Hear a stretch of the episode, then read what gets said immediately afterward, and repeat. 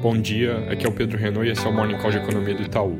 Hoje a gente tem mercados lá fora em alta hoje, impulsionados de novo pelo progresso da reabertura e possibilidade de uma vacina que vai entrar em fase de testes, dessa vez na Austrália.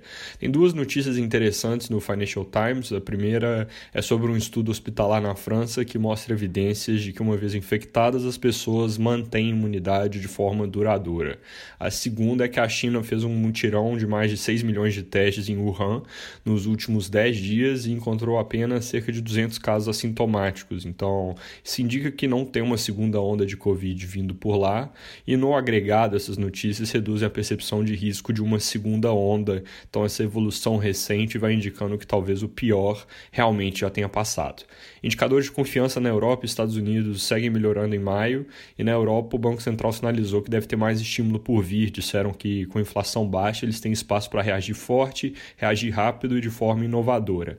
Já o Brasil segue na contramão dessa tendência global de recuo vista nas outras regiões, enquanto lá fora o foco é se vai ter segunda onda ou não, aqui é até onde vai a primeira. A gente passou agora a Rússia, fica atrás apenas dos Estados Unidos em termos do número total de casos.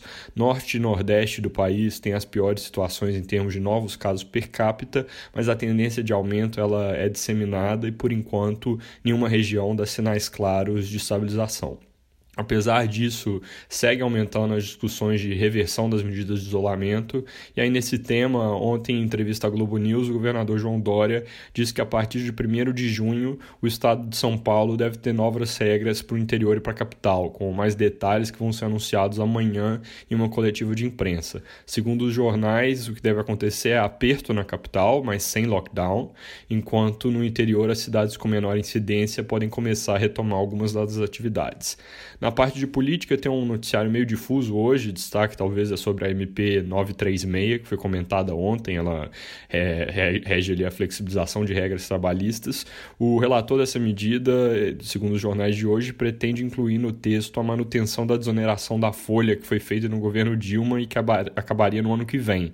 Isso é algo que deve ser tema de discussão por alguns dias, é só parte do texto, mas é importante ficar de olho porque implicaria despesa adicional de 10 bi por ano, ou seja, mais pressão no teto de gasto de 2021, que já não tem nenhuma folga.